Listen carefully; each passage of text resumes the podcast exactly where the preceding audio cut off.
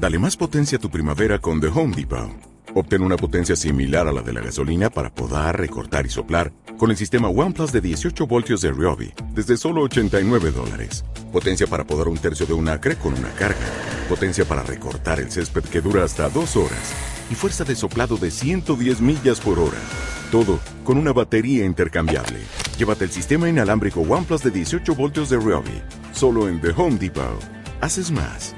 Logras más. Thank you.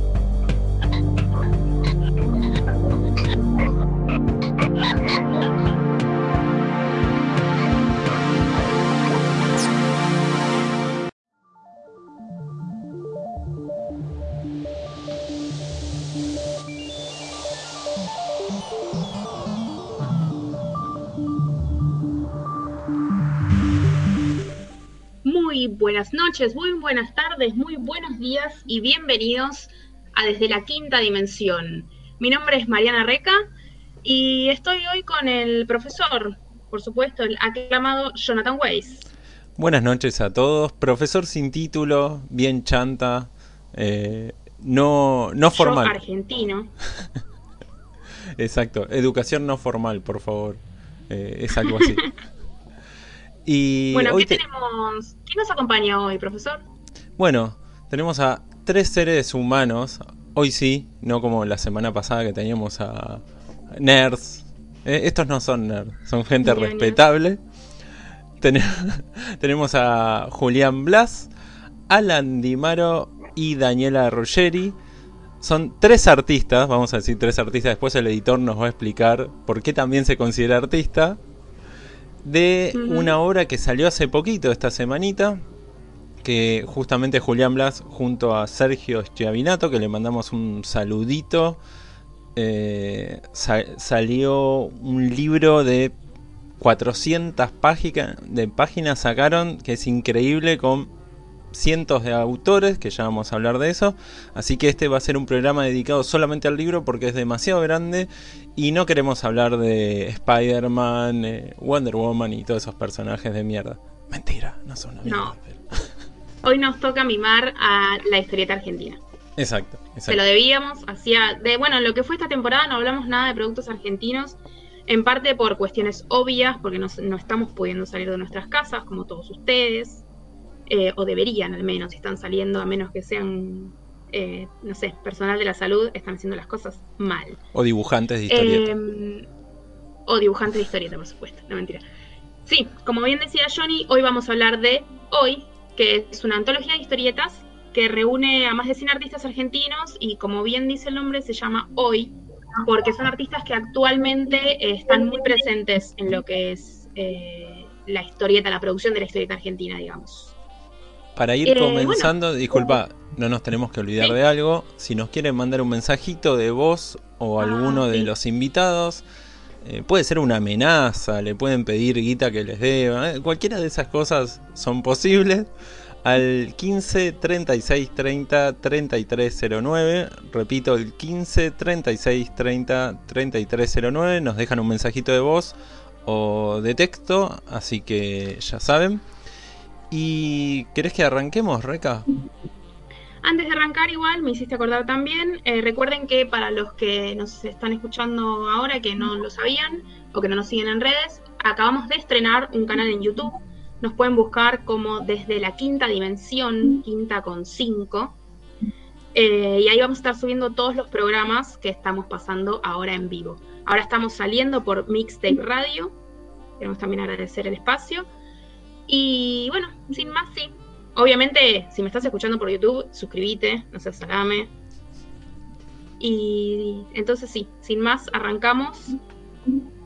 Bueno, tenemos dos autores de muchos autores que participan acá. Elegimos a los mejores. Eh, para hacerlo sentir bien les decimos eso. Pero bueno, Por que no se enteren, Reca.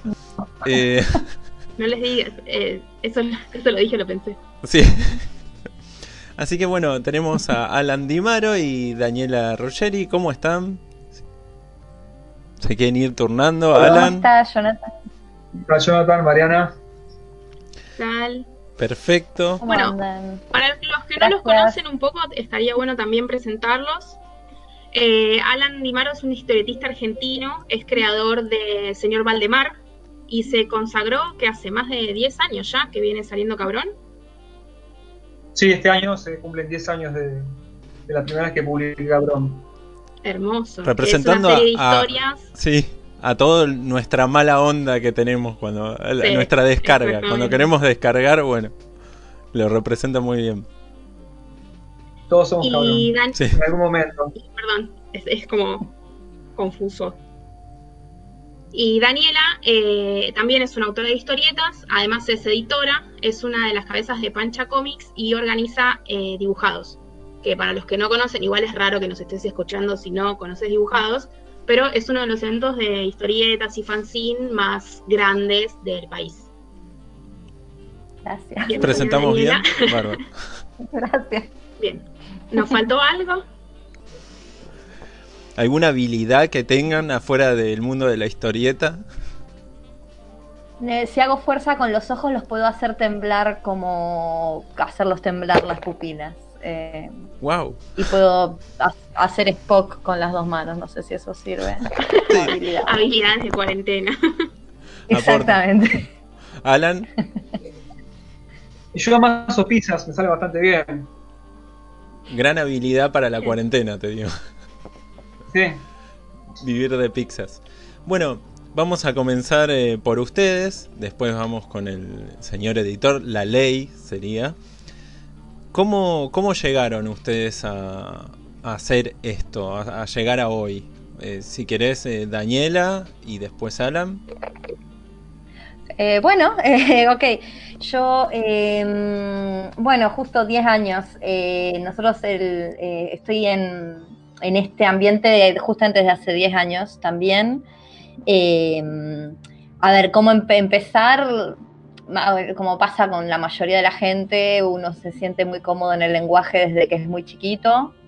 ¿no? Entonces, este, yo eh, estudié artes visuales desde los 13 años formalmente, soy docente de dibujo y toda la bola, y siempre que se me pudo permitir, todo lo que elegí hacer eh, fue alrededor a la- de la historieta, de la ilustración, etcétera, y venía como del ambiente más fliero, en el 2008, 2009, Anarco así haciendo fanzines, eh, de la de la Feria del Libro Independiente y Autogestiva, por las dudas digo.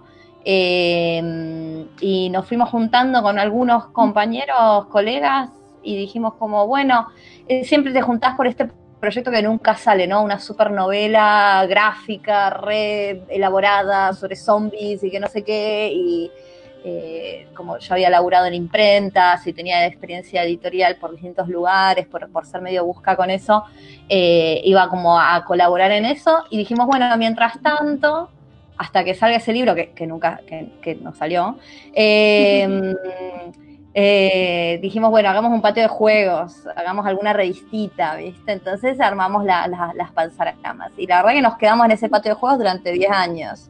Así que a partir de ahí eh, fue como una plataforma de- para hacer, ejercitar, experimentar y, y- y eso conllevó a otras cosas, incluyendo eh, sumarme a la organización de, de dibujados y, y más cosas así, básicamente.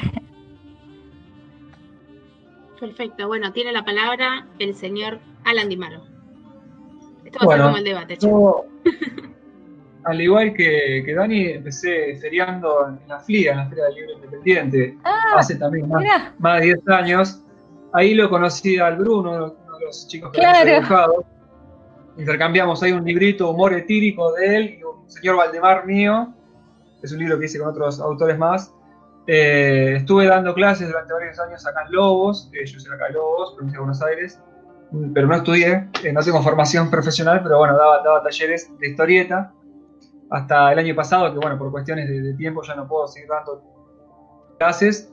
Y bueno, como les decía, arranqué estudiando en la FLIA, pero no, por lo menos en mi caso, no era el, circuito adecuado para las historietas. Eh, me pasaba que... Era re difícil. Era difícil, claro. Vender historietas ahí era re difícil. Yo vendía más los libros eh, piratas anarquistas que, que encuadernaba. Claro, se movía más eso, la poesía, por la narrativa, o bueno, pero la historieta era muy difícil moverla ahí. Eh, pero bueno, nada, después, primera vez que, estoy en un evento propiamente de historietas fue, fue en Dibujados, y bueno, Dibujados de la Crack, bueno, muchos eventos en los cuales estuve participando, y espacios hermosos que me hicieron conocer a la mayoría de mis colegas, amigos del, ambiente. Perfecto, y respecto a hoy, que es un poco lo que nos congrega hablar, eh, lo que sabemos, o por lo menos lo que tengo entendido, es que no hubo, eh, corríjame si me equivoco, una bajada en cuanto a la idea de lo que ustedes podían llegar a plasmar. Como que la idea era, bueno, hacer una mm, congregación o, sí, eh, incorporar a todos los que son los artistas argentinos o todos los que se pudieron incorporar, eh, como para mostrar el estado en el que está la historieta argentina en este momento. ¿Cómo fue eh, que ustedes se inspiraron para hacer las obras que hicieron, que fueron las que terminaron siendo incluidas en el libro? Alan, ¿querés arrancar vos? ¿Vamos turnando? Bueno, bueno. Dale. Eh, bueno, cuando recibo la invitación de Julián, si bien no, había una, bajada de que tenemos que hacer, o la idea es que hagan este tipo de historias, sino cuestiones técnicas, ¿no? Historietas de X cantidad de páginas en este formato. Yo quería hacer algo diferente de cabrón, ya hacía 9, 10 años que venía haciendo historieta autobiográfica y quería hacer algo de, ficción, algo humorístico, algo medio bizarro. Y bueno, cuando recibí la invitación vi el espacio adecuado para poder eh, salir de la autobiografía y, y, volcarme a este tipo de historietas que fue el puntapié inicial a un montón de fanzines de historietas que hice el año pasado con la misma estética de la historieta con la cual participé en hoy. Eh, la historieta que hice para hoy se llama Machine Buu salió a pegar paso. Este personaje de Dragon Ball, que uno cuando lo veía de chico por ahí no entendía ciertas referencias, quizás tampoco eran las referencias las que daba el, autor, pero uno de grande lo ve como, no sé, con otra picardía, ¿no? Majin Buu siempre con los ojitos achinados, le salía humito de la cabeza, siempre quería comer muchas cosas dulces. Entonces, bueno, eh, lo relacioné por ese lado. Además, un, disparador para eso fue un, un corto que había visto eh, sobre. Mm, era un spot antidrogas en realidad, con personajes de los 90. Era. Estaba Miguel las tortugas, ah. eh, Garfield, estaba. No sé, eran varios personajes que les decían a unos niños que, no, que era malo, qué sé yo. Me pareció muy divertida la bizarreada que se mandaron. Entonces, bueno, nada. Eh, hice lo que Claro, disparaste por ahí. Sí. Bueno, genial. ¿Y vos, Dani? ¿Qué fue lo que eh, te impulsó? No, bien, como bien dijiste, cuando Julián y Sergio nos convocaron, además de que yo me puse muy contenta porque siempre, siempre haciendo tantas tareas, en realidad yo tanto cuerpo de obra como otras colegas o otros colegas no tengo, entonces era como una re grata sorpresa ser incluida. Em, la cuestión fue como, bueno, a ver, eh, graciosamente eh, no tengo tanto, como no tengo tanto exactamente autobiográfico, sino más como documental o de distintos relatos, así que fue como una oportunidad de hacer como, eh, es una breve historia, eh, le hice muy, le di bola al tamaño de caja, esas fueron las precisiones que nos dieron, ¿no? Como muy concretas, de la caja, que es lo que siempre da muy bienvenido de parte de los editores, este, que te digan bien claramente cuál es la caja, cuáles son los límites técnicos, porque te soluciona un montón de asuntos. Y como yo he estado en las veredas, en todos los mostradores, he estado o haciendo historietas o editándola o imprimiéndola, entonces, es nada, no importa. cuestión es que todo detalle técnico yo lo agradezco enormemente. Eh, así que fue como una oportunidad para hacer algo breve, que es bastante simple, al menos en, apariencia intenté que sea, que es una historia de infancia eh, que tenía con la única amiga que tuve, que era Carolina, y cómo fuimos a robar eh, fruta a la Torre 1 del barrio de Monobloc donde vivíamos en Lugano. Fue este agradecí la oportunidad de este intento, hablando de patios de juegos, ¿no? De este intento de, a ver, contemos algo súper simple y veamos cuánto menos simple podemos poner en ciertos detalles. Y traté de trabajar la interacción entre estos dos personajes, traté de trabajar como agarrar la oportunidad para trabajar algunas cosas que, que, no estén como enfrente tuyo, pero que por ahí el lector si le, si le da un poco bola pueden estar. Así que nada, fue este, un, lindo trabajo para hacer y agradecía más la enorme paciencia que me tuvieron, porque claro, obviamente en el medio he hecho líos y etcétera, pero, pero bueno, básicamente es una historia simple, se llama Nísperos. Nísperos es la fruta que robábamos. Rateros. Bueno, los nísperos y los higos creo que es de las cosas más... Bueno, y las paltas capaz, pero de las vegetales más robados de la historia, sí. ¿Las paltas? ¿Dónde? Hay una página, creo. No tiene nada que ver esto con historieta ni nada. La ciudad nos regala sabores. La ciudad nos regala sabores es una página en Facebook que tiene el dato de todos los árboles frutales de la ciudad, por lo menos. Estaría bueno que extendieran a provincia de Buenos Aires, por lo menos. Eh, donde te avisan en qué lugares, parques o patios de hospitales o cuestiones así, tenés paltos, manzanos, naranjos. Hermoso. un, dato para el lector, es muy bueno eso. ¿Y cómo están viviendo en este tiempo de cuarentena, que llamamos por el día 5500 más o menos? Eh, la, hora de la producción de historieta. Obviamente que la historieta uno no va y, y, lo dibuja en el colectivo, o capaz que sí, pero parado no lo hace y muchas veces lo hace encerrado. Pero ¿cómo lo están viviendo el proceso creativo ustedes? O sea, ¿les cuesta? ¿No les cuesta? ¿Están acostumbrados a estar encerrados? Sí, no sé quién quiere em, empezar. Eh, bueno, por mi parte, eh, todo cuesta en este contexto, ¿no? Pues es una crisis global, mundial, entonces eh, cualquier cosa, desde hacerme un té, depende del día, hay días buenos y hay días malos, ¿no? Todo cuesta. yo, yo al menos, por, por lo menos en situaciones normales, tanto como en situaciones de pandemia, soy inconstante. Tengo periodos de altísimo nivel de horas de producción frenética y periodos letárgicos súper depresivos donde no puedo hacer nada de lo que es como mis cosas, mis trabajos personales.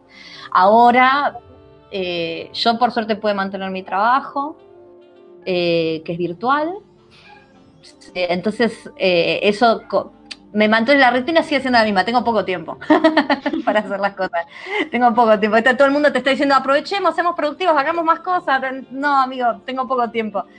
Pero yo la semana pasada hice la puesta en página de 40 páginas de historieta y comencé los lápices de 10 de esas 40 páginas, todo en tres días. Así que... Tremendo laburo. Tengo, tengo que lograr otros 3, 6, 5 días de ese nivel de producción en algún par de estos meses y, nada, voy a lograr eh, adelantar mucho más este trabajo. Así que sí, yo que sé, podríamos decir que bastante decentemente por mi parte, no sé, Mira, a mí me pasa muy parecido a vos. Trabajo desde mi casa desde hace ya varios años. Yo trabajo para una editorial jurídica y entonces, en ese sentido, me siento afortunado. Esta, cuestión no, no afectó a mi trabajo. Al contrario, hay más trabajos porque están editando libros sobre el coronavirus y cómo afecta a diferentes eh, ramas legales, ¿no? Me pasa lo eh, mismo, trabajo para un instituto de investigación y es todo coronavirus ahora. Claro. Sí, hay muchísimo, muchísimo trabajo, afortunadamente, pero a diferencia tuya, que hiciste 10 páginas ya, eh, yo no dibujo nada desde noviembre, no he tenido tiempo. Claro. Tengo un montón de ideas, tengo guiones que me han pasado amigos, tengo guiones que, estuve craneando, tengo un emprendimiento del cual, bueno, quizás más adelante, en breve, desarrollo un poquito. Eh, tengo como la cabeza que me está por explotar de ideas y de ganas, pero no tengo tiempo, un día, dos días de corrido, eh, para sentarme y dibujar. Eh, entonces, bueno, en algún momento lo haré. Paso a paso, ¿viste? Sí, no, te, igual te entiendo, ¿eh? Es así, es así. Y encima, viste que a vos te todo te pasa esto, no es el problema no tener ideas. Es el tiempo. Es, el tiempo, es el tiempo y el ánimo de, de, esas horas culo, ¿no? Que requiere desarrollar esas ideas en, el papel, pero no es un problema de no tener ideas, es como, no, no se me ocurre qué guionar, no, el problema es que sobran historias para contar, el tema es es, eh, es eso, ¿no? El tiempo, y hablar. Y Sí, ahora encontrar también el, el mood para. Ay, perdón, te estoy. Pero como el mood para sentarte y decir, como, bueno, ahora me voy a poner a dibujar. Sí. Sí, sí, sí. a- Eso a, a mí me fluctúa. Puedo estar tres meses sin Mm. poder hacer nada y de repente una semana que valen por tres meses de trabajo y luego otros tres meses. Así. Es Claro. lo que te pasa. Bueno, ahora sumamos al editor, al jefe supremo, así que ojo con lo que dicen porque ahora va a arrancar las páginas de ustedes si dicen algo malo, ¿eh? Ahora La- nos portamos bien por ahora. Los libritos sin las páginas. Julián Blas, ¿cómo, cómo estás? De nuevo, pues ya te entrevistamos. Sí, sí. el- justo cuando estábamos cerrando, digamos, el- el- los últimos toques del libro, ahí en noviembre del 19, eh, tuvimos eh, una, una sesión con ustedes. Y Sí. bueno, después entró el, el, digamos, diciembre y, se- a ver, tuvimos como el último momento de producción en esos meses de verano, entramos a, mandamos el, el, digamos, el, el trabajo imprenta y nos dieron el plotter de impresión el día antes de entrar en cuarentena. Mm. Y, y bueno, ahí tuvimos como un mes de parate y lo que iba a salir en marzo terminó saliendo en mayo. Igual vino bien, porque, mm, eh, eh, digamos, a veces es- está bueno como dejar que la obra se enfríe un poquito, inclusive para la corrección, que por ahí es la parte más tediosa. Entonces, eh, tuvimos un mes que yo ni toqué el libro, lo tenía acá en el, eh, tenía acá el, el InDesign armado. Y cuando me avisaron que ya estaba, dije, bueno, dame una semana y esa semana fue de sentarse a revisar cositas, detalles. Y bueno, terminamos de, de corregir y vino muy bien porque del plotter de impresión habíamos encontrado algunas imágenes que estaban eh, demasiado claras y pudimos corregir o ajustar un poco los grises, ese tipo de, de detalles mínimos, alguna ilustración. Eh, ya teníamos todo cerrado y todo ordenado, pero le vino muy bien ese, ese parate. Y bueno, después fue la sorpresa de, de encontrarse con el libro impreso eh, y, y ver que un poco lo que habíamos pensado en la cabeza estaba materializado, ¿no? Esa es la parte más increíble. La magia, la magia se hizo verdad. Exactamente. Para mí no era la primera experiencia, pero para Sergio, que ahora aparte de, traer un libro, trajo un, un bebé y es padre, eh, todo en la misma semana, o sea, pobre, pobre hombre. Eh, claro, sí, sí, sí. Eh, eh, nada, él estaba como encantado, me mandó un mensaje con un video de WhatsApp eh, en un estado de euforia rayando Y sí, la muchas emociones juntas. Así que muy- él, él es el que tiene el depósito en la casa, así que tiene todos los libros con él. Está, supongo que debe estar durmiendo al lado de los libros en este momento. eh, con el bebé. El hijo está arriba de los libros, la, cuna la cuna de está hecha de libros. Eh, pero no, bueno, ha sido una muy linda experiencia. Fue un proyecto un, un poco, digamos, anhelado y soñado, pero que lo veíamos un poco imposible y no surgió. O sea, la idea de hacer una publicación que incluyese a todos rondaba mi cabeza, pero no la veía posible. Y con Sergio hablábamos de editar algo y queríamos hacer un libro que fuesen unos textos, ah, digamos, unos textos de Cinerama acerca de cosas técnicas del fanzine, eh, historia de los superhéroes en la Argentina, que tienen mucho que ver con, con el mundo de los fanzines, el manga en la Argentina, cosas así como medias de, de- de, digamos, de, de nicho de, investigadores de fanzines, Sí. y en el medio me charlo con historietas. Y eh, eran ponerle cuatro historietas. Y como pensamos que nadie iba a aceptar, en vez de mandar a cuatro, mandamos a 10 personas a ver quién se prendía. Claro. Se prendieron los 10. Entonces ahí, y ahí, bueno, dio, dio como eh, al revés, el, el- cambió el, digamos, el, el objetivo del libro, el, el, el fanzine de texto quedó olvidado. Igual se iba a llamar con un nombre genial que lo inventó Roberto Barreiro, que se llamaba es que el me tenés podrido, eh, es un gran nombre para un fanzine. Eh, pero bueno, nada, terminamos con, con hoy. Eh, y bueno, ahí, como dice bien Alan, eh, eh, nosotros lo, veníamos siguiendo de Cabrón. eh, habíamos visto el cuarto libro de Cabrón, que es el libro negro, que es increíble, porque Alan ahí está en un nivel superlativo de dibujo y nos gustaba mucho lo que venía haciendo. Y había encontrado algo que era como. Eh, bueno, Alan, eh, eh, él lo pone todo en el. Está todo explicado en cabrón, no hace falta que yo lo explique. O sea, si uno va y lo lee, entiende todo. Pero como el cabrón logra la magia de escindir el personaje del artista, eh, y a mí me parecía como fascinante ese proceso. y le pedimos una historieta y nos cae con Majin que no tiene nada que ver, pero que sí es la piedra fundacional para lo que hace ahora, ¿no? Porque él tiene un montón de fanzines tipo Mar Adentro. Lanús, Lanús es tremendo, hace que leerlo. Sí. El Gen X. Bueno, hay un montón de ahí dando vueltas que, que están muy, muy buenos eh, y que presentan como una nueva etapa de, de lo que está haciendo de la producción y la verdad es que, que nos gusta mucho. Obviamente vamos a, eh, ya ya averiguamos con, con abogados para que Akira Toriyama no nos demande, pero, pero, pero no, está, está muy bien. Y con Dani eh, también, o sea, Dani nosotros venimos leyéndola desde las panza. De hecho, eh, Dani me regaló una panza, así tipo, me dijo, toma, a vos, yo fui a comprar panzas en, en un dibujado, y me dice, "Ay, me llevaste como cuatro, toma una más. Hace. Sí, hace 500 mil años. Exacto, bueno, y, y siempre para mí era dificilísimo al principio catalogarla porque siempre te cambiaba de, de seudónimo. Era la pendeja anacrónica. Era, cualquiera. anarquista, No, se tenía era cualquier nombre. Em, y bueno, Bueno, la igual- vimos como crecer, digamos, esa es la cosa, a Dani. Porque Dani fue como evolucionando en sus dibujos de, de muy plástico a una cosa mucho más determinada, no sé cómo decirlo bien. Y mm, con Dani tuvimos un montón de idas y vueltas porque una historieta que iba para hoy terminó en Pibas y la hubo una historieta nueva que terminó con nosotros. Eh, Sí, me mandé ahí un cagadón muy grande. las dos historietas son Pero espectaculares, y es la única historieta que tiene 7 páginas, eh, que es un número raro, pero es un número de la suerte. Así que, eh, nada, nos gusta mucho.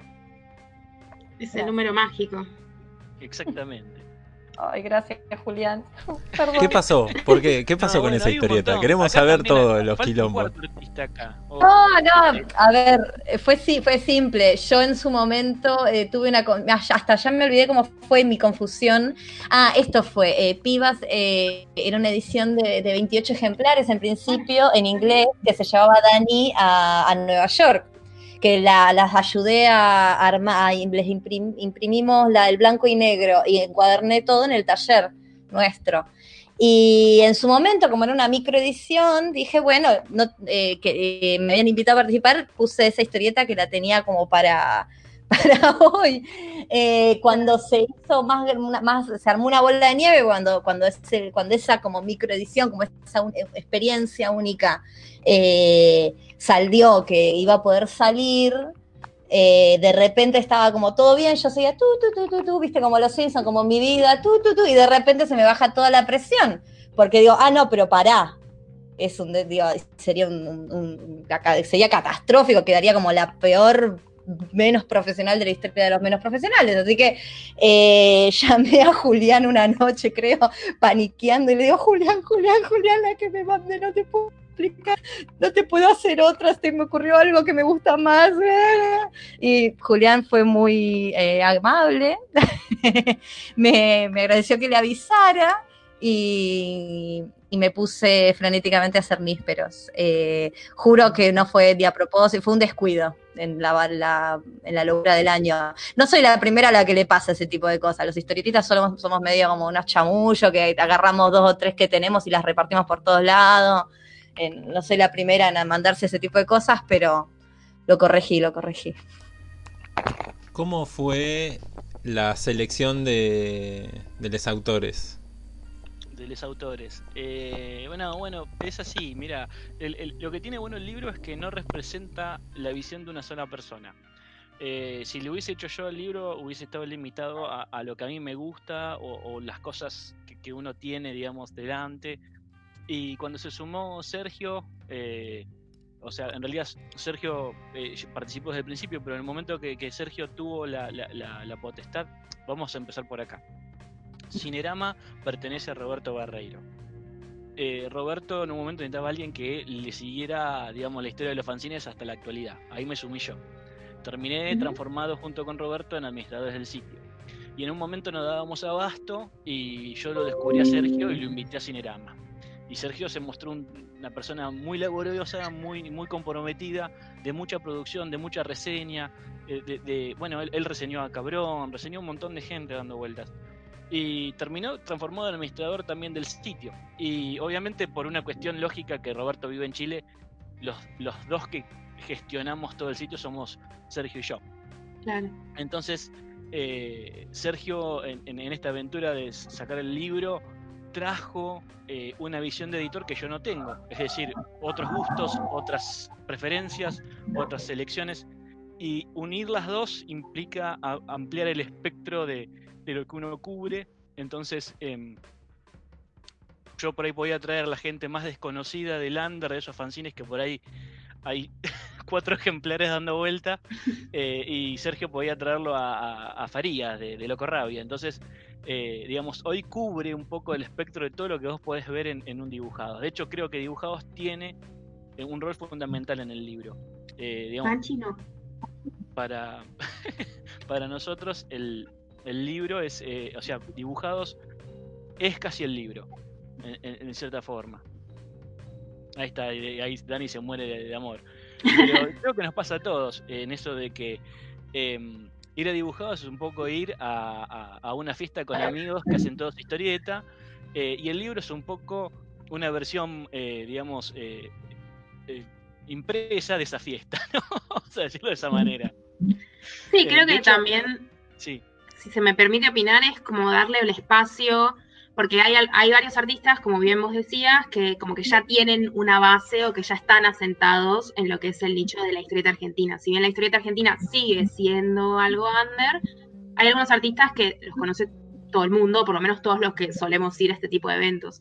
Pero me parece también, tanto dibujados como la idea de hoy, que fue un espacio para darle lugar a los under de los under. Como decías vos, a esa gente que tiene cuatro ejemplares de una historieta. Como darle voz también a ellos. Nosotros eh, en eso sí, fuimos lo más amplios posibles y también fuimos eh, como el criterio de, atrás del libro es que abarque todo el espectro de la historieta argentina actual. Y el espectro de la historieta argentina actual es muy, muy amplio. Es decir, tenés la gente que viene del manga, tenés la gente que viene por ahí del, mainstream americano tipo superhéroes, tenés de los que vienen del, underground eh, americano, es decir, tipo Basil Wolverton, eh, Krum, todo ese tipo de cosas. Tenés gente que hace humor, eh, bueno, hay eh, Alan, Gauna, toda la gente, digamos, que, que, viene por ese lado, viene cultivando el humor, y hay gente que todavía enarbola la historieta argentina clásica, esa de blanco y negro. Entonces, te metes con todo eso e incluso hay cosas más nuevas. Eh, por ejemplo, hay unas chicas nuevas, eh, voy a nombrar Feruichi, eh, Constanza Orosa, que vienen ya de un palo de la animación moderna, ya ni siquiera, viste, eh, medio que nosotros ya somos medio jovatos y no entendemos mucho lo que está contando, porque de repente dice, ¿qué pasó acá? Pero tiene un, nivel de dibujo alucinante. Bueno, muchas de ellas están en el libro, otras no. Por ejemplo, Ferovici se nos escapó porque la descubrimos tarde, pero está Constanza Orosa, está el Encruspe, hay, hay un montón de gente. Eh, sí, sí, la idea es, cubrir todo lo que, al menos cubrir la, mayoría de lo que pasa. Es imposible cubrir todo, ¿no? Bueno, pero como pasa, perdón. Eh, no, no, no, no. como pasa con los puestos de dibujados. Eh, entran los que nos entran en 100 mesas y va rotando dibujados, dibujados, quienes pudieron entrar o no. Siempre es un lío, pero es lo que asegura ese tipo de variedad, ¿no? Así me parece que es una linda analogía la que, la que haces, Julián, porque creo que se nota, se transpira en la edición esa, esa cosa. De hecho, nosotros queríamos hacer y habíamos hablado en firme y estaba medio ya cocinado de que para el último dibujados hacer la presentación el día antes y largar el largar la, consigna eh, dibujados empieza antes y hacer la presentación del libro la noche anterior. Medio que íbamos a ir un poco destruidos al dibujado, pero bueno. Sí, pero bueno, ¿cuándo no? No, no de ir al dibujados tampoco, ¿no? Todos llorando ahora. Ahora todos nos ponemos. Lo que, iba a hacer ese dibujado, chavo, no te puedo explicar. Igual lo que va a ser lo mismo una presentación más encontrándonos para, para festejar este libro también. Después de todo esto, sí. Después de todo esto. Un poco, justamente hablando de hoy y de la actualidad de la historieta que decía Julián, ¿cómo, cómo lo ves Daniela y, Alan? ¿Cómo ven la, la, historieta nacional en la actualidad, en estos años, digamos? No voy a hablar de industria porque ya entramos en un debate gigantesco, que ¿hay industria o no? Sino cómo lo ven ustedes. Y algo que me gustaría saber, porque siempre hay, como un debate, ¿cuándo se deja de considerar para ustedes algo que es un fanzine o no? Porque la industria es, es, muy grande, si es que hay entre comillas, ¿cuándo dejas de ser un fancinero? ¿Cuándo dejas de, tener un fanzine en Argentina? Tuvimos una, charla con Schmied de Tren en Movimiento sobre eso, pero no sé, Alan, perdón, ¿no querés arrancar vos y después sigo yo? bueno, eso es algo que hablábamos tiempo atrás con algunos amigos, ¿no?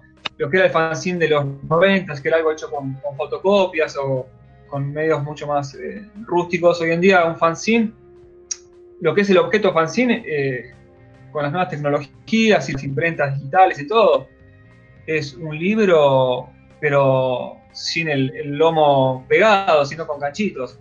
Básicamente, en cuanto a objetos, se están logrando fanzines de una calidad increíble en cuanto a, lo material, no, no, no lo del contenido. Eh, y como veo la historieta hoy por hoy, me parece que también las tecnologías aportan un papel importantísimo para, conocer autores. Todos los días encontrás autores nuevos en los eventos, en, las redes. Así que hoy por hoy yo considero que la historieta está más viva que nunca. Ni hablar. Em, ni hablar, ni hablar, estoy, estoy, de acuerdo con Alan, ahí. Me parece que estamos como transitando, más allá de, esta cuestión más circunstancial em, de, la pandemia, me parece que estamos como, como en un, el inicio como de una nueva década que me parece que augura como un nivel de producción, porque hay una, hay una, una situación como en los últimos 8, 10 años en una situación como progresivamente explosiva, ¿no? Progresivamente explosiva, ¿no?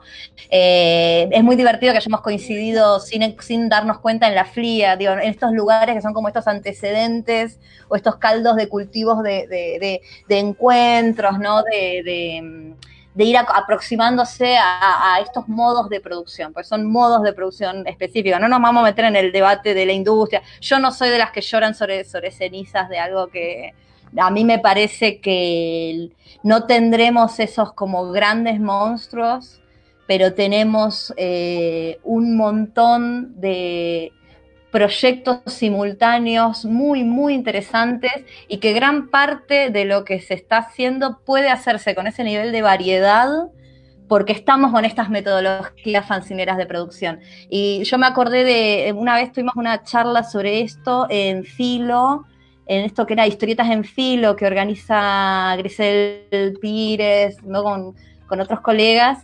Eh, y estuvimos, estábamos en una mesa, estábamos Dani Arias, Lieti, Santiago Can y Schmidt de Tren en Movimiento. Y la charla estuvo muy interesante porque estuvimos sobre el, tema de los límites de, de cuándo, de, cómo categorizamos una publicación. Y porque ahora pensar en, en, en categorizar fanzine por ejemplo, desde su aspecto técnico en tanto formato de impresión, es como nos queda muy chico usar esto como una categoría definitoria, muy, muy chico. Porque, como bien dijo Alan, la, situación técnica cambió un montón y puede ser fotocopia, puede ser lisografía, puede ser, eh, puede ser litografía, gente. Digo, el asunto es hablar de modos y métodos de producción, de cómo cómo producimos y cómo hacemos circular eso. Entonces me, acuerdo que nos pusimos a deshilar y dijimos, bueno, más allá de tamaño, formato, papel, impresión, más allá de ganchito cosido adentro de una botella de vidrio como hace Natalia Lombardo, más allá de todo eso, ¿qué, eh, ¿qué nos caracteriza? Bueno, dijimos, eh, que es autogestionado normalmente, es decir, que eh, lo, producimos el contenido, lo ordenamos, lo editamos, lo imprimimos, lo mandamos a imprimir y lo confeccionamos y lo vendemos. Y Schmidt dijo, bueno, pero los libros de Tren en Movimiento y de muchas editoriales independientes tienen un proceso muy parecido y muchos de los sufrimientos que cuentan los fancineros coinciden con los de las editoriales independientes. Entonces dijimos, hmm", y en un momento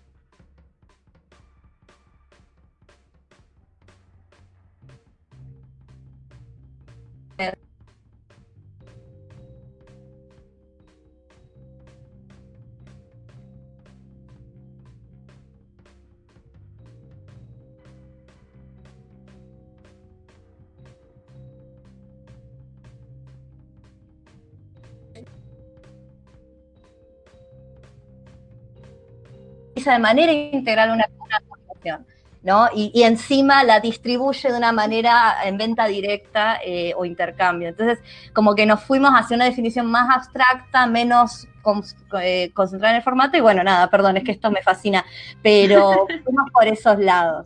Eh, no sé si acá el experto puede aprobar como, como el razonamiento. Mira, justo, justo el tanto Alan como Dani daban en el clavo de lo que pasa, pasa ahora. El- en el libro, vos sabés que una de las.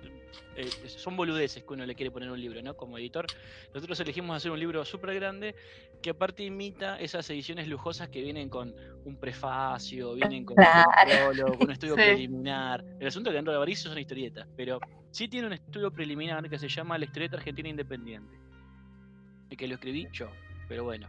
Eh, independiente, eh, es mi, mi opinión. Pero es una opinión coincidente con lo que dijo Alan como con lo que dijo Dani. Em, cuando vos te pones a pensar un poco en forma teórica qué es lo independiente y qué es lo comercial, o qué es el ámbito amateur y qué es lo profesional, podés imaginarte como dos extremos. En el extremo, digamos, de lo comercial, industrial, profesional, vos tenés a un eh, grupo inversor que tiene un editor que decide una línea, digamos, eh, editorial para una publicación, que tiene un montón de gente contratada, que produce en forma sectorizada, en donde ese contenido producido se manda a imprimir y después se manda a distribución eh, masiva, por decirlo de alguna Claro. forma, ¿no? Y que en el otro punto, en el otro extremo, tenés el tipo que está en su casa sentado, que dibuja la historieta, que le escribe él mismo, que le imprime en su imprenta, en su impresora, de chorro de tinta, que la- le pone las- los ganchitos y la vende en una feria. En el medio de todo eso tenés un montón de grises. Es un espectro. Exactamente, no es que nada es totalmente. Es más, ese ejemplo que pusimos del tipo ultra independiente prácticamente no existe, como tampoco existe el, extremo de lo puro y exclusivamente ultra comercial. Pero sí lo que vos podés pensar cuáles son los métodos de producción, los métodos de, eh, de, producción de, lo que, se hace, de producción de lo que se imprime y de lo que se comercializa y de cómo se distribuye. Entonces, digamos, ahí podés ver un montón de cosas o variantes. Eh, digamos que para hacerla cortita y para hacerla sencilla, tendrías que pensar en que si vos estás más cerca de un proceso en el cual vos capturás eh, la producción y te haces cargo de la distribución y te haces cargo de, de la comercialización, estás más cerca de lo independiente. Y si en cambio vos vas tercerizando cada vez más ese tipo de procesos, estás más cerca de lo comercial. Pero, digamos, cuando vos vas a dibujados, vos tenés eh, editoriales como Loco Rabia o Hotel de las Ideas que están vendiendo en dibujados y que están, digamos, están vendiendo en ferias. ¿Por qué? Porque independientemente de que tengan acceso a librerías, a circuitos más comerciales, todavía tienen formas de producción intrínsecas que son eh, eh, eh, se emparentan con lo, con lo independiente. Y finalmente, como decía Alan, que es lo, lo perfecto, es que el fanzine es un derivado de la técnica. Es decir, en 1920 los fanzines se hacían eh, eh, con técnicas de tinción, como hoy se hace el, el traspaso de los, de, de- de Ujú. los tatuajes, digamos. ¿Y qué pasaba? Alcanzaba para imprimir pocos ejemplares. Después se pasó a un duplicador en base a alcohol, que alcanzaba por unos 50, 100 ejemplares. Después pasaron al mimeógrafo, alcanzaba por unos 200 ejemplares. Después apareció la fotocopiadora, alcanzaba para imprimir hasta que el tono se te acabe. Y finalmente llegó la, digamos, la, la fotocopia digital y después la impresión a demanda o voz digital. Entonces, el limitante de cuánto querés imprimir hoy no es la técnica, sino la plata. Digo, Sí, finalmente vos muy podés- interesante. Sí, sí. Sí. bueno, Ant- eh, pero Como para ir cerrando, disculpa. que es que, eh, todos los editores quieren que su producto se lea. Y quieren, si pudieran imprimir 4.000 ejemplares, imprimirían 4.000 ejemplares. Eh, digamos, no, no es, es- eso no son limitantes. Eh, Sí, no, es una cuestión más de dinero y tal vez de distribución, siendo que obvio es un sí. ambiente más bien cerrado. Bueno, para ir despidiendo a Daniela, creo que se tiene que Ay. ir. Ay, disculpa, mirá, yo me estaba colgando y, y podía llegar más tarde todavía a mi clase. Si Como así. quieras. Gracias por hacerme acordar. Bueno. Me estás obligando a ir a estudiar. ¿Querés eh, dar tu kiosquito, digamos? Decir tus redes y los proyectos, lo que tengas a futuro. Y si querés contar de dibujados. También. Dale, bueno, muchísimas, muchísimas gracias y eh, sos más, más olfa que yo. Eh, sí, tengo una clase virtual, pido mil disculpas, pero eh, hace 45 minutos arrancó. Eh, y falté la semana pasada, así que no puedo faltar. Bien, eh, sí, mis redes sociales, eh, voy a decir el Instagram, que es realmente lo que estoy usando ahora, es eh, arroba el margen de la hoja, es el, el margen de la hoja con H, la hoja, como dibujar al margen de la hoja. Bueno, en Facebook soy Daniela Ruggeri. Eh, dibujados, que en Instagram es eh, dibujades con X eh, en vez de O, cómics. para quienes no lo lleguen a conocer, lo fuimos nombrando, pero es este, es este evento que bianual que desde hace 10 años convoca tratamos de que como que la mayor parte de la historieta independiente argentina en general. Eh, y que estamos, quedó suspendido el último que, resta por hacer después de 10 años, la edición número 20 iba a ser el 18 de abril, quedó suspendida, pero eh, no, eh, no eliminada de las agendas. Mientras tanto, sigan en las redes de dibujados que estamos haciendo algunas actividades virtuales en el marco del Mandril en Casa, que es el Teatro Mandril, es el lugar donde hacemos la feria. Así que bueno, nada, lo que me resta básicamente es agradecer un montón a todos ustedes. Fue un placer verte, Alan, también a vos, porque encontrar cada tanto las caras, caras conocidas que veíamos en las ferias o cada tanto en eventos, eh, uno no se está pudiendo ver. Un agradecimiento infinito a Julián por la, por la paciencia y por todo el proceso editorial que fue realmente para una épica, un cantar de los cantares editorial, te mandaste ahí. Y gracias a ustedes y, bueno, y disculpas por tener que irme. Realmente mil disculpas. Estaba re interesante. Nos abandonas por el estudio, está bien. Muchas gracias. Está muy bien. Muchas gracias Daniela por venir y por ser parte de esta edición especial. Dale, gracias. Adiós. nos quedamos con, con Alan y Julián. Ahora vienen las preguntas sobre economía. Vamos a hablar de República Checa y los problemas económicos.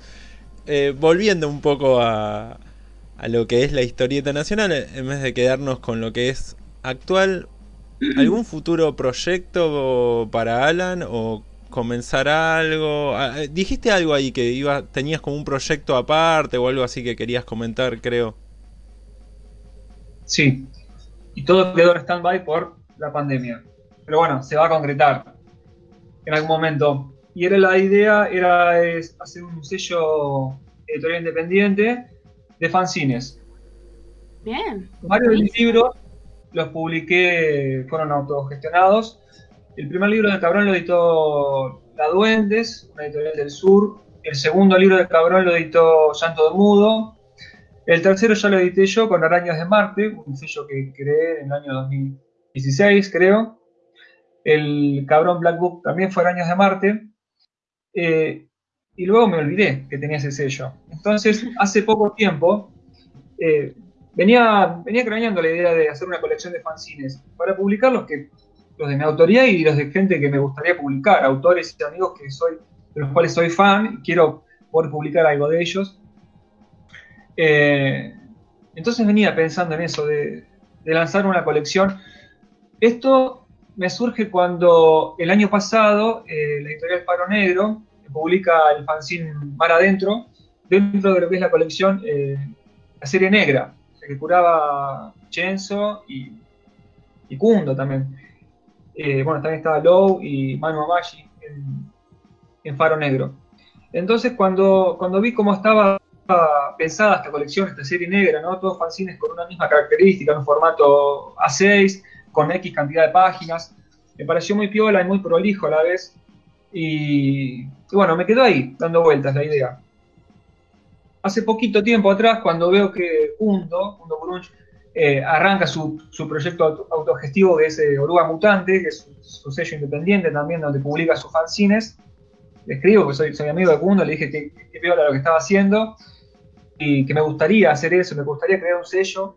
Me dice, pero para, uno tienes un sello, Arañas de Marte, del cual yo me había olvidado, tenés razón.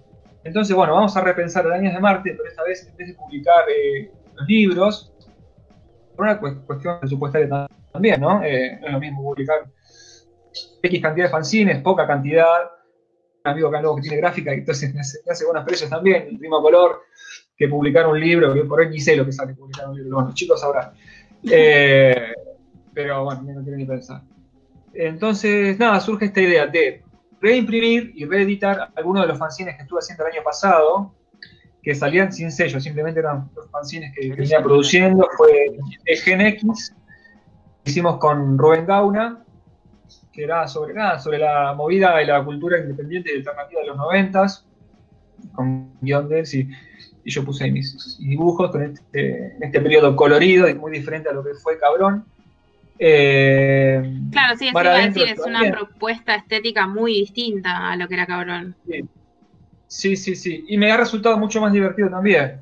Eh, el último libro, El Cabrón Black Book, si, bien estoy muy orgulloso y conforme de, la obra, me costó muchísimo hacerla.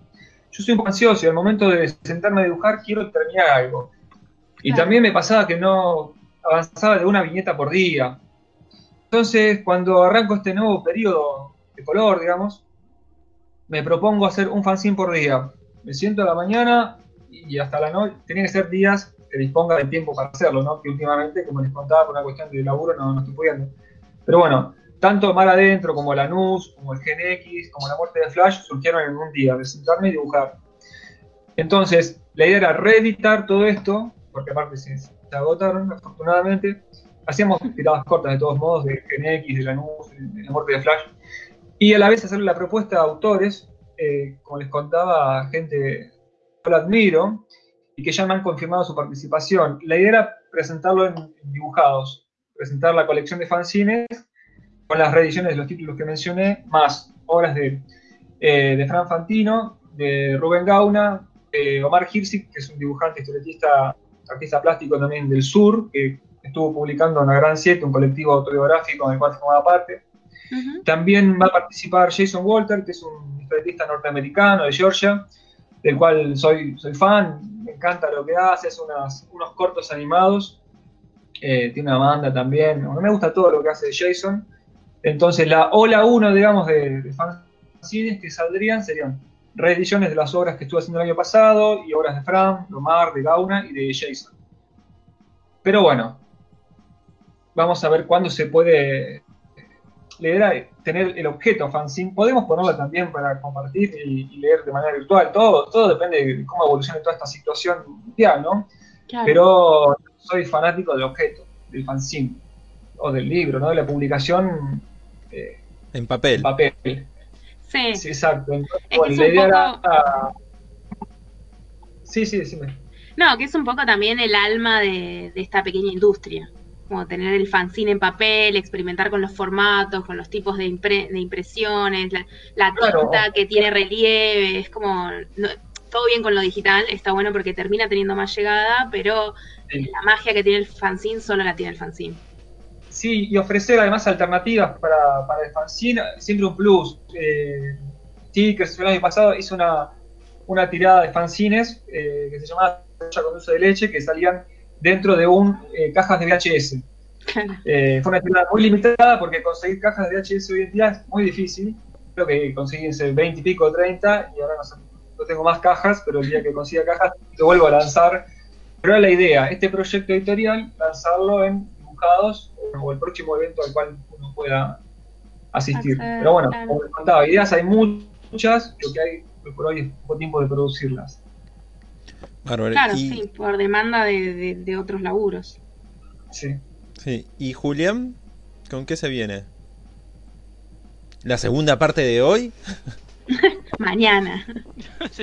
No, bueno, vos sabés que en realidad en el blog nosotros eh, tenemos un mambo con el tiempo en el blog, porque em, digamos en el blog estamos haciendo hora 4 y eh, hay un tema con las horas ahí.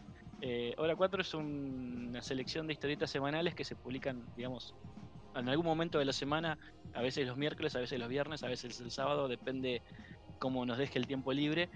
Pero mm, ahora hay cualquier cantidad de gente que está participando, está Tati Cúcaro, Fátima Fuentes, eh, Flor Pachela, Camila Jorge, está Roberto Barreiro con, con Edu Molina, está Joso Miranda, está Jessica Godoy y Pablo Zambrano muchas chicas, como verán, en, en, Hora 4.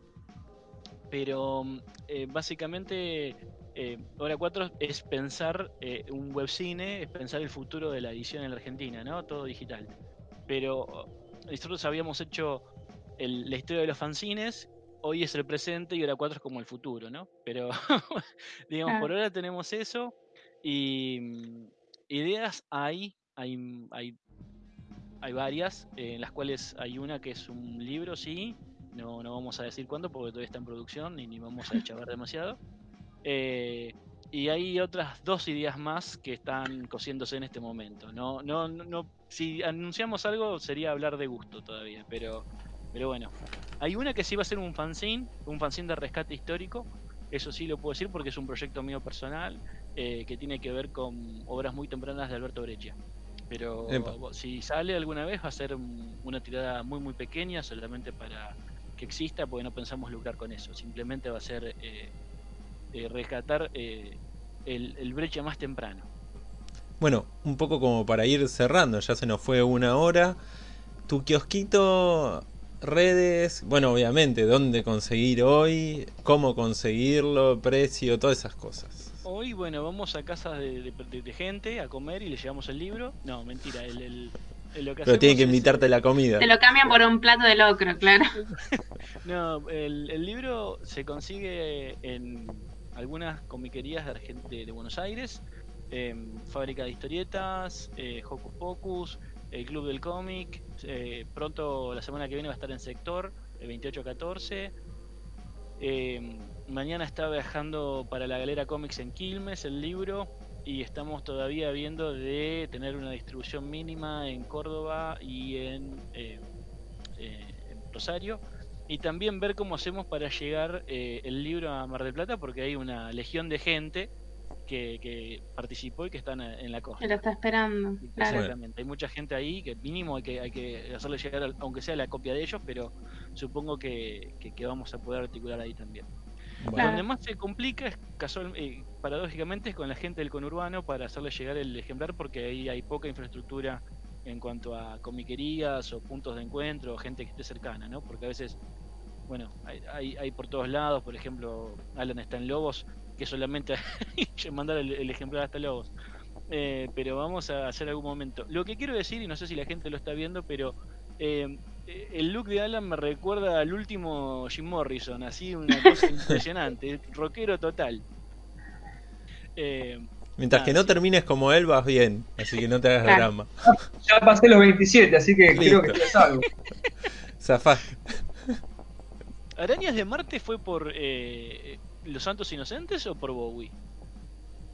Bueno, eh, originalmente por Bowie, ¿no? Pero bueno, eh, el tema Rockstar de Santos Inocentes habla de Ziggy Stardust y las arañas de Marte, así que todo tiene que ver con todo. Son artistas que me gustan por igual. Qué bueno Santos Inocentes, qué banda, qué lástima que se perdió. Bueno, el prólogo del Black Book de, la novela gráfica está escrito, tiene dos prólogos, uno por Luis Hitoshi Díaz y otro por eh, Mr. Pop, el cantante de Santos Inocentes. Impresionante. Qué, lindo. Te faltaba Bowie y estabas ahí. y cerraba. Justo murió el año anterior, justo murió el año anterior, si no capaz que se copaba. Era. ¿Y querés decirnos, Alan, ya que estás, tu, digamos, tus redes, cómo se pueden contactar con vos? Bueno, en Facebook, Alan Dimaro, en Instagram también Alan Dimaro, y una cuenta recientemente creada hace media hora, no, media hora no, 45 minutos, una hora y pico, eh, que es la de Arañas de Marte, pero Instagram no me dejaba poner ñ, así que es Aranas de Marte 7. Eh, eso es en Instagram. Bárbaro. Eh, Julián también, eso, si alguien se quiere hacer, bueno, ahora no, por favor, no se acerquen, pero... Es, muy, muy sencillo, para contactarnos a nosotros está el blog, el blog supongo que relativamente conocido en el ambiente es Cinerama, el de nombre de fantasía, pero el blog es cineramania.wordpress.com. Eh, Hay que hacer la aclaración de que es con Z. no con C de cine, sino con Z de fan cine. Exactamente, exactamente. Pero bueno, ahí, ahí está toda la información, todo lo que hacemos. Eh, y después de una racha casi impecable de sacar un artículo por semana, esta semana hemos aflojado un poco porque el libro nos ocupó todo el espacio. Pero pronto volvemos con una sección que se llama Desinformando en Vivo con Sergio Chavinato. ¿eh? Para generar confusión. Me parece perfecto. Más confuso todavía. Así que bueno, muchas gracias por aceptar esta entrevista tan jodida, como diría Mauro Viale. Eh, muchas gracias por estar. Así que en los próximos proyectos, obviamente que tengan, serán bienvenidos para promocionarlos si quieren enviarnos, si seguimos en cuarentena, no sé. De acá un tiempo. Yo tengo esperanza Bueno, que dentro de hay poquito. Es parte del libro, no, no, no, no, no dejemos eso sin decir, ¿no? Usted tiene también parte de la culpa de todo esto. Yo, sí, yo tiré tinta por ahí y. Encima a mí me dijeron, bueno, sobre. No sé, sobre lo que se te ocurre. Yo digo, ¿qué se me ocurre? Bueno, hablemos sobre lo que es ser fancinero. Qué mejor manera de comenzar eso. Y es como cosas lindas y cosas muy feas. Te morís de frío, de calor. Te ponen al lado del baño, que eso me pasó. Y no está bueno algunos baños, más si son de colegios donde se acumula mucha gente. Pero bueno, fue muy linda experiencia. Así que bueno, ahora sí, cerramos. Si no me voy a seguir tirando flores. Gracias, Alan. a ustedes por la invitación y bueno, una vez más a Julián agradecerle por la invitación a participar de, de esta antología, mega antología con tanta gente que admiro, tanta gente querida. Sí, sí. Gracias, Julián.